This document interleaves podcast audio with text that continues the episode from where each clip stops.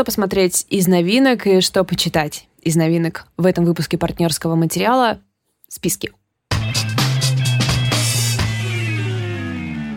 Всем привет! Привет, друзья! Это ваш любимый формат, когда мы просто очень коротко даем кучу рекомендаций. Такие эпизоды почему-то набирают больше прослушиваний, где эпизоды, где мы пространно и долго разговариваем о каком-нибудь одном, а, я не знаю, болгарском хорроре. Почему так происходит? Это, я не понимаю, это просто возмутительно. Это загадка, которую нам не дано разгадать. Друзья, мы э, рассказываем про кино и книги, обычно про новинки, и у нас есть много дополнительных проектов. Вы можете про все прочесть в описании эпизодов. А сегодня мы будем рассказывать наши списки грядущего. Я выбрала книжки, которые буду в ближайшее время читать. Все они вышли недавно в разных издательствах, так что мое э, дисклеймер, я их еще не читала, поэтому не могу гарантировать вам, что это будет удовольствие, но расскажу, что меня в них привлекло. Uh, у меня будут фильмы, которые можно посмотреть в сети прямо сейчас, и часть из них я смотрела, часть из них я еще не смотрела. Uh, так что, как бы тоже, ребят, это ваша ответственность, это ваша жизнь. Никто не возьмет управление вашей жизнью в свои руки. Да, как но тебе такое? буквально как недавно... буквально недавно все наши жизни э, взял под управление э, да, что-то я поспешила вообще-то. Да. Есть да. один парень, который есть. готов взять ваши жизни в, под управление в свои руки. А, когда же это уже закончится? Есть вопрос. Как бы то ни было, мы сейчас с Валей будем рассказывать по очереди, понемножку, какие-то свои рекомендации. И я, наверное, начну с фильма, который появился сейчас на Кинопоиске. И я про него, по-моему, говорила в патроновской части, или чуть ли не в основном эпизоде, но это было давно. И со временем я поняла, что фильм вообще-то великий. О, ничего себе. Хотя моему мужу, с которым мы смотрели, он ужасно не понравился. И недавно, когда мы его вспоминали, он такой, да, это только говно с Николасом Кейджем. а, в общем, это фильм, который называется «Свинья». Я не знаю, рассказываю я про него или нет. Это там, где... Просто мне. А? Может, просто не? Ну да, Николас Кейдж там играет такого отшельника, он бывший супер-пупер шеф-повар, а сейчас он занимается тем, что держит свинью, которая в лесу ищет трюфели, и за этими трюфелями, собственно, приезжает главный герой — а, Амир, которого играет Алекс Вулф, мы его могли видеть в реинкарнации, например. А, собственно, он покупает у него эти трюфели, и на это он живет. Потом в какой-то момент а, эту обученную свинью кто-то похищает, и Николас Кейдж такой, сейчас я всех буду мочить и найду эту свинью. Но на самом деле, то, что всех он будет мочить, это так думаю я, что это будет новый Джон Уик, только про свинью. И это первое э, ожидание, которое просто разбивается совершенно. Mm-hmm. А второе это то, что я думала, что это будет очередной трэш, потому что Николас Кейдж сейчас король трэша. И это неплохо. Как бы это неплохо. Чел нашел свою нишу, и э, у него уже, как не знаю, это культовый, культовый актер. Поэтому, ну, Почему нет? А, понимаешь, оказалось, что это очень трогательное, осеннее и нежное кино, э, достаточно философское. То есть это, это философское кино о течении времени, о смысле жизни. И вот какие-то такие материи, которые там затрагиваются совершенно с не на серьезных щах, а просто как будто ты обычно говоришь, ну вот, есть такая, вот есть такие дела, и жизнь такая, а еще жизнь может быть такая. То есть никакого трэша, никакого угара, никакого Джона Уика и всего прочего там нет. Это просто хорошее кино. Я помню, что я очень искренне удивилась твоим словам в прошлый раз, и я снова совершенно искренне удивилась. Это э, я не представляю, как это было продано вообще на совещании в киностудии. А, я тебе напоминаю, что он племянник Коплы. Да, Просто да. на всякий случай. Это... Но дело, разумеется, не в этом. Но это правда хорошее кино. Называется «Свинья». Я начну вообще не с хитовой, э, не с хитовой книжки. Я была в шоке от того, что я ее обнаружила. Это в смысле, что я не знала о том, что она выходит, и что я вообще не знала о ее существовании. А эта книжка прямо для меня сейчас. Называется «Марбакка» Сельмы Лагерлёв. Э, это переиздание выходит в Black Ship Books, вернее, вышло. Мы все знаем Лагерлёв по ее книжке «Путешествие Нильса с дикими гусями».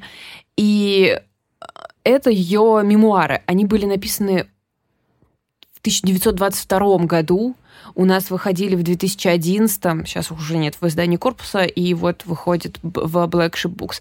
И у нее вообще, оказывается, было какое-то безумное детство, был паралич у нее, потом она от него магическим образом излечилась, потом ее семья потеряла ее дом, в котором она жила, потом она выиграла, блин, нахрен Нобелевскую премию и выкупила этот дом себе обратно. Вау. То есть вот, собственно, вот это вот... Это э... такая, это поступок, который я хотела бы повторить. Именно, mm-hmm. именно, вот ты меня понимаешь.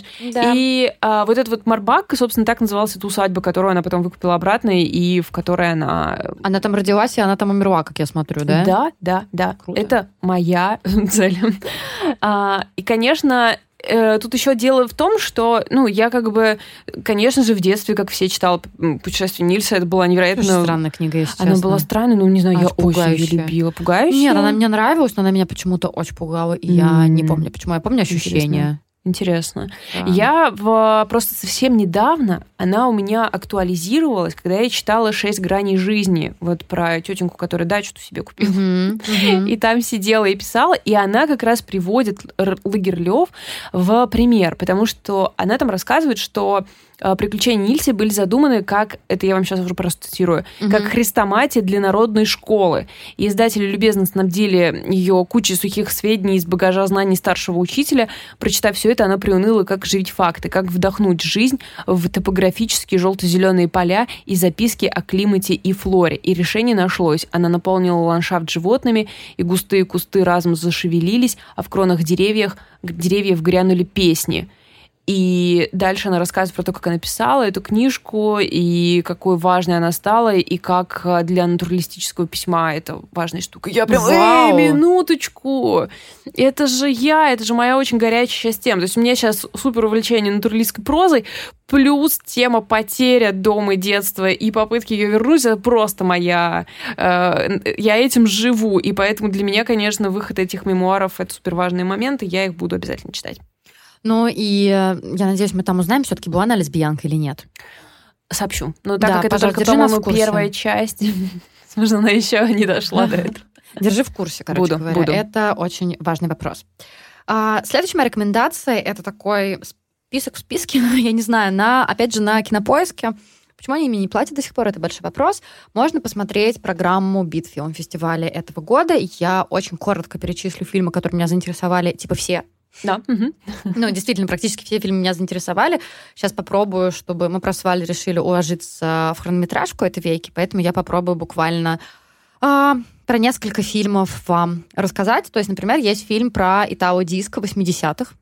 Я сразу же, я беру, обожаю. Да, просто твоя обож... тема. Ну, я вообще, я вообще 80-е же очень mm. люблю, именно музыку 80-х. Это просто с ума схожу. Включи мне Fears, и можно вообще все что угодно со мной делать. Поэтому и Тау Диск тоже годится. Еще есть один документальный фильм на основе а, интервью кинокритика Мишеля Симана с, со Стэнли Кубриком. То есть это документалка про Стэнли Кубрика, мне кажется, тоже вполне себе интересненько. На одном интервью? Не-не-не, на Серии? нескольких, угу. нескольких уникальных интервью. Кроме того, есть э, фильм о Мэри Квант. Это прекрасная дизайнерка, э, которая создала... Она, она, она идет под грифом создательницы мини-юбки. А. Ну, то есть, вообще-то она как бы феминистка, революционерка, и ну, то есть представь себе ситуацию в 60-х, девушка выходит в мини, и она может вообще-то... Ей ну, могут нагрубить. Да, по-моему, арестовать так. даже. Ну, арестовать, мне кажется, нет, но, но и при этом, что прикольно, то, что она э, как бы, то есть она, с одной стороны, очень успешная предпринимательница, с другой стороны, она себя позиционировала в том числе как жена, мать и все такое, то есть эта сторона жизни ей тоже очень интересно, и мне кажется, что здорово. Такой э, еще один образец для подражания. Еще один фильм, который меня заинтересовал, э, «Мы были детками». Это история, собственно, о фильме «Детки» э, Ларри Кларка. Это один из культовых молодежных фильмов 90-х. Это такая драма достаточно жесткая и откровенные. И я прекрасно помню, когда я посмотрела «Детки», может быть, чуть раньше, чем следовало бы. Хотя, с другой стороны, мне было лет 14-15. Mm. Наверное, это нормальный Нормально. возраст для этого. Разумеется, тогда я подумала, о, господи, что я посмотрела, какая... Ух, сколько тут всего откровенного. Но, наверное, это нормальный возраст, и кино без привлечения культовое. И Последнее, что вот есть для тебя один фильмец вообще-то. Так, наконец-то. Это документалка, которая называется «Выход». Это рассказ о жизни ученого по имени Максим Чекилев, который живет на берегу Чукотского моря. Несколько месяцев в году он проводит там на моржовом лежбище и живет в охотничьем домике. И связь с внешним миром он держит только по спутниковому телефону. И там в том числе рассказывается и о его жизни, как климатический кризис меняет жизнь животных на Чукотке. Потрясающе, все беру. Все? Все. А у меня, друзья, для вас вообще не учебная тревога. В Эксмо в периоде Наумовой выходит новая Вигдис Йорт. О, извините. Задержка в реакции. А, роман называется «Жива ли мать?». А, Вигдис Йорт — это авторка горячо любимого нами романа «Наследство». Мы обсуждали его в книжном клубе партнерского материала. Мы обсуждали его очень пылко, и многие из нас э, вписали его вообще в любимые книжки. Эм, это был автофикшн, роман о том, как э, семья Йорд делила дачные домики. С и... некоторыми оговорочками. Да. И о том, как она вспоминает, да, о том, что ее отец подвергал ее насилию. И о том, как вся семья ей не поверила, и как потом, когда она написала эту книгу, она ее засудила. И что вы думаете? А, думаете, она теперь написала какой-то фантастический роман о путешествии э, к Луне? Нет, это снова семейный ран. На этот раз отношения с матерью Обещается, что героиня провала отношения с семьей много лет назад, и теперь возвращается, чтобы их понять. И, конечно, ключ ко всему мать, но она ее игнорирует, и героиня должна наблюдать со стороны. Я просто вижу, что здесь все опять построено на ее реальной истории. И чувствую, что родные у нее опять вспотели, потому что это очень похоже на ее жизнь. А это у нее была история, что ее сестра написала какую-то да, альтернативную ответную книжку, книжку, да? Да, да, да. Это любимая просто моя история. Вот, поэтому жива мать, и Эксмо еще просто супер классную обложку сделали, там какой-то дачный домик, птицы, цветы, и я не знаю, что меня удерживает от того, чтобы начать ее читать прямо сейчас. Возможно, то, что доставка займет 4 дня, так что вот я сижу и жду. А, теперь я жду тоже. Собственно, мне кажется, это будет хорошее времяпрепровождение, хотя и не самое приятное. Пострадаем, пострадаем, как мы любим. Еще можно пострадать, если посмотреть фильм Дэвида Кроненберга, который называется «Преступление будущего». И тут как бы на ваш... Сами, короче, со своей совестью разбирайтесь. Ладно, вроде как этот фильм доберется до российского проката в октябре, поэтому, ребят, разбирайтесь сами с этим, окей? Я просто как бы за что купила, зато продаю. Новый Кроненберг, ну, чего я могу вам сказать? Мы все любим боди-хорроры, и там вот эта понятная эстетика. Мне нравится это невероятно натянутое обобщение, учитывая, что как бы это ты Никто и два человека из нашего чата. Ну окей, мы все втроем с вами любим боди-хорроры, и мне кажется, что в «Преступлениях будущего» все плюс-минус то же самое. А, кто-то кого-то режет ножом, кому-то пришивают уши по всему телу, немножко будущего, а, потом все занимаются сексом, потом еще немножко порезали кого-то, потом кто-то умирает, потом кто-то целуется, антиутопическая фантазия, которая отсылает то к древнегреческим трагедиям, то вообще к другим фильмам самого Кроненберга, типа как «Видеодром», и там волшебный каст, там в главных ролях Вига Мортенсен, Лея Сейду и Кристин Стюарт, и мне кажется, я просто завелась от одного упоминания этих трех имен в одном предложении. Ну, вообще, да. А, я его еще не посмотрела, но, судя по отзывам критиков, кино так себе. А. Говорят, что оно так себе. Остановит ли это меня? Вообще нет. нет. Я, я очень люблю Кроненберга. И ты часто думаешь, не так, как другие. Ну нет, ну нет, ну просто у меня есть маленькие, знаешь, особенности. Но если вы считаете, что Кроненберг не для вас, посмотрите фильм «Автокатастрофа». Это самое сексуальное кино вообще из всех, которые были сняты. Я тебе рассказывала про него? Да. Это фильм, где именно все заводились такой... от автокатастроф. Именно с такой подводкой. Но там все очень секси, правда. Mm. В общем, э, «Преступление будущего», ребят. Дэвид Кроненберг.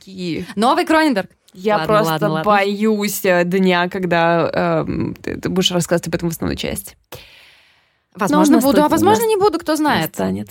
Да. А расскажи, что у тебя? А у меня, ребята, еще тоже книжка, которую я очень ждала. Я очень рада, что она вышла в корпусе в переводе Таросина Лейла Слимани «Страна других. Рождество под кипарисами». Это первая часть трилогии. А, Лейла Слимани — это вообще невероятно успешная писательница и теперь еще общественная деятельница.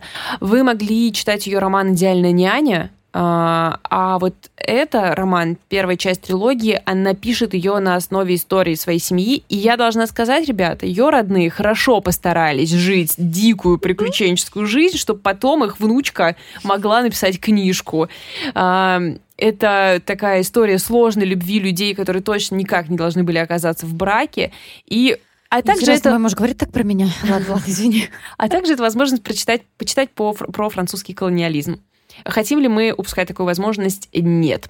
А, эту историю ее бабушки Матильды, во время Второй мировой войны она влюбилась безумно в офицера колониальных войск, что означает марокканец.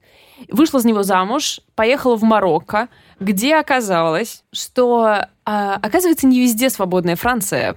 Оказывается, в некоторых местах жизнь женщины под, э, как бы очень строгими правилами регулируется. Угу.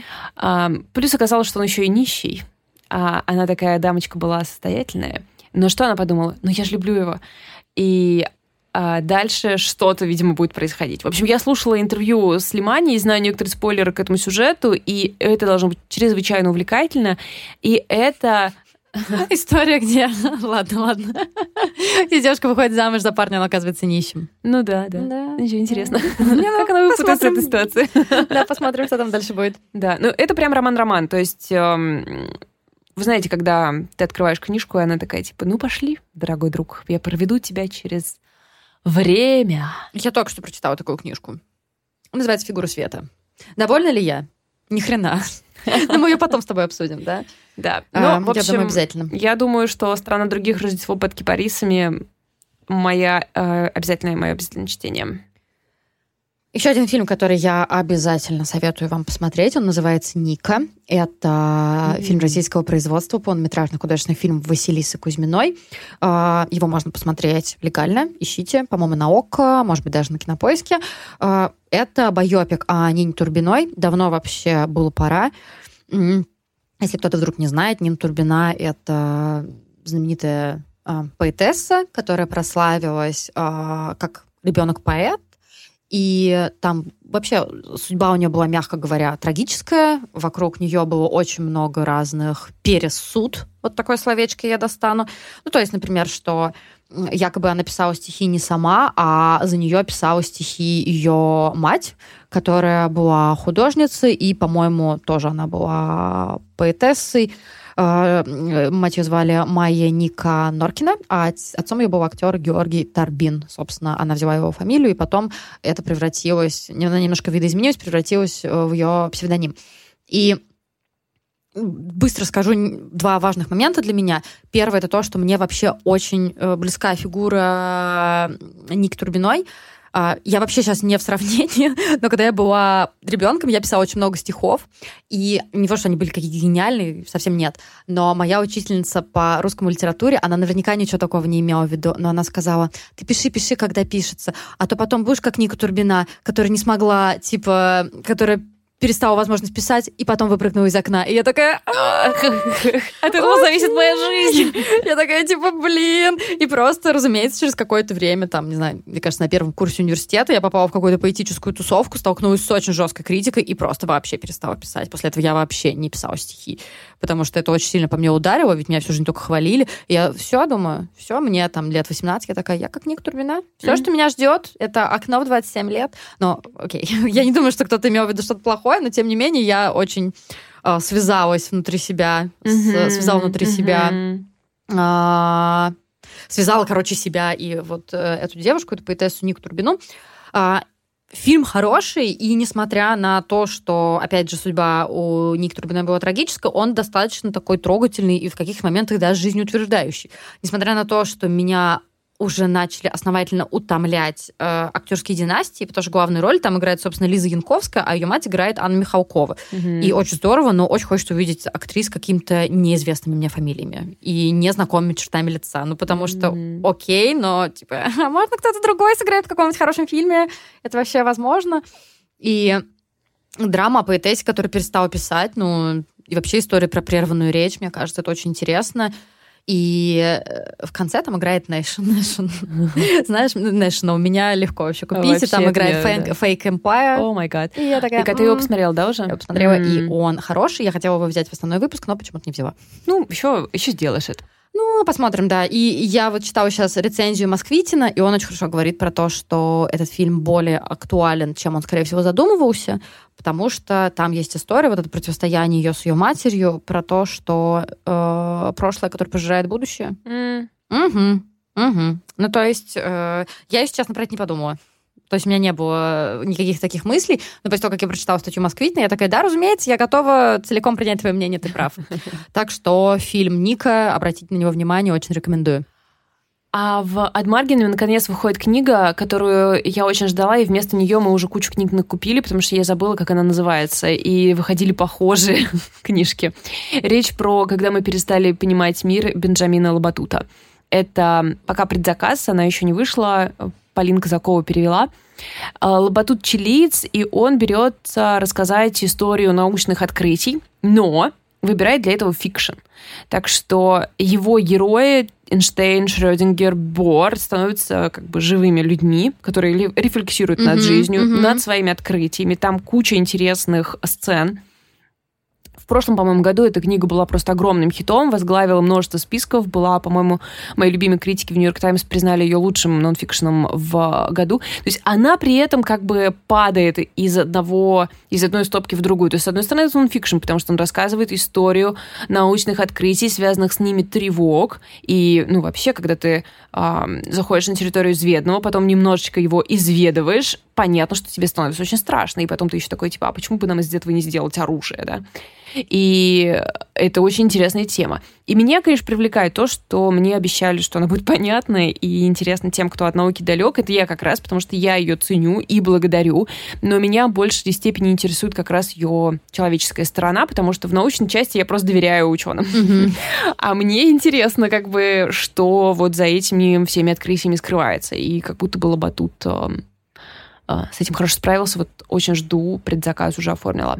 Звучит очень а, очень привлекательно, действительно. А вот ты оформила предзаказ. А, внеси, пожалуйста, это в наш э, список расходов. Мы пытаемся делать бизнес, ребят. Мы пытаемся делать бизнес. И последний, последний фильм, который я порекомендую вам посмотреть, который уже доступен в сети, это фильм «Закат» Мишеля Франк. Мишель Франко снял один из, наверное, самых заметных фильмов 2020 года, такую реалистичную пугающе реалистичную антиутопию, которая называется «Новый порядок», и он вернулся с кино вообще совершенно другим. А, это история о челе, которого все достало, и он просто убегает. Ну, я вообще такое люблю. А, у Абдрашитова там какой-нибудь парад планет, у него тоже там вот вечно все эти мужики, которым надо куда-то убежать. Но, конечно, я больше люблю, когда женщинам надо убежать, поэтому я люблю фильм «Женщина, которая убежала». А, в «Закате» главную роль играет Тим Рот, ну, блин, я его люблю, я старый человек. И он играет такого загадочного англичанина, который отдыхает со своей красавицей женой, ее играет Шарлотта Гинзбург, и детьми. Они отдыхают в Акапулько. Очень люблю это слово. И потом приходит э, новость о том, что мировая его мать, им нужно срочно прервать отпуск, нужно срочно вернуться. И они вроде как собираются, а потом он придумает какой-то супер дебильный повод, но они уже едут в аэропорт, он такой, типа, я забыл э, паспорт. И все. И только они его видели. Все. И он куда-то в каком-то задрипанном отеле уже, где-то там живет. Он куда-то он там везде ходит, что делает, и мы не понимаем, что с ним произошло, и почему он так жесток со своей семьей. И э, немножко это похоже, с одной стороны, на разрушение с Джейком Джилленхолом, где он переживает э, смерть своей жены тоже достаточно нетривиальным способом. Но мне кажется, там все-таки дело не только в смерти матери, а в том, что в целом просто бывает такое, что чел хочет а, пойти за хлебом? Да, пойти за хлебом. Почему-то женщинам реже хочется пойти за хлебом, конечно. Но вот, опять же, критики сравнивают, мне кажется, справедливо с, со смертью в Венеции, то, что тоже вот задержавшийся турист передается меланхолии, влюбляется, прогуливается по одним улочкам со смертью, тра-та-та. А, ну, тут э, много всего. Тут будет и трагедии, и какие-то курортные романы, и все прочее. Но, как я понимаю, больше мы будем смотреть на меланхоличного мужика, который такой типа, у, я такой уставший, я такой богатый британец, но мне так все надоело. Господи, возможно, это не самый хороший кино в современных реалиях, но ладно, мне нравится Тим Рот. А я закончу книгой, которую, конечно, не могла пропустить. А, роман называется, вернее, не роман, а, что, ну, книга. Тело каждого, книга о свободе Оливии Лэнг. Как это называется? Как это называется, да. В издательстве от Маргинем, перевод э, Светланы Кузнецовой, и э, здесь Оливия Лэнг, ну, собственно, изучает тело, права, э, она, она смешивает активизм и телесность, и как э, борьба за свои права, это борьба за свое тело, и Um, у нее, я, я вот прочитала предисловие, я не помню, я уже говорила это в подкасте, или просто тебе, мне все ужасно понравилось. Да, да, ты в подкасте, по-моему, говорила. Uh, вообще, Оливия Лэнг — это мой uh, мой кумир, и мне кажется, даже ее Инстаграм больше мой кумир, чем а, ее тексты, хотя очень их люблю. И здесь э, она тоже берет свои личные истории, э, какие-то факты из жизни деятелей искусства, интерпретацию этого искусства и линию борьбы за правами. Ну, то есть, в общем, делает, как всегда, какую-то магию. И мне очень понравилось в этом предисловии как раз, что она говорит о том, что активизм, когда мы как бы свое тело подключаем к активизму, да, то есть э, приковывают себя к деревьям или выкладывают, кладут. Ну, мы сейчас очень, кстати, это много видим, да, такого активизма да. телесного что его сила как раз в уязвимости этого тела, что ты свое самое уязвимое э, даешь на эту борьбу.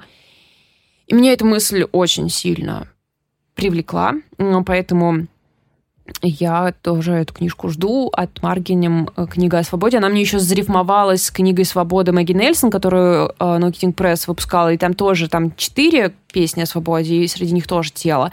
И что-то, в общем, короче, как-то захотелось свободы. Ха-ха. Интересно, почему? Знаешь, еще кому захотелось свободы? Ладно. На этом все. Э, друзья, Давайте в описании к этому эпизоду вы найдете все, что мы упоминали. И вы найдете несколько ссылок, по которым вы, если захотите, можете пройти. Э, они приведут вас, например, в Инстаграм нашей библиотеки, которую мы содержим на средства, которые нам донатят наши слушатели. Вы можете перейти на Бусти, где будет дополнительные части, где вы можете задонатить.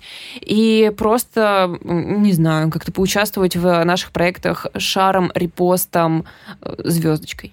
Ну да, если вы хотите нас поддержать, то можно это сделать очень простым способом, поставив нам хорошую оценку, потому что мы тут типа сделали ребрендинг, а, как называется, наши картинки, наши аватарки. Но, в общем, да, и хотим чуть-чуть подняться в каких-либо рейтингах. Не знаю, зачем, но надо что-то делать, да? Да. В общем, если вы э, поддерживаете нас на бусте, то оставайтесь, через минуту мы вам дадим еще немножечко контента, а если нет, то спасибо, что вы были с нами, что вы послушали наш этот эпизод.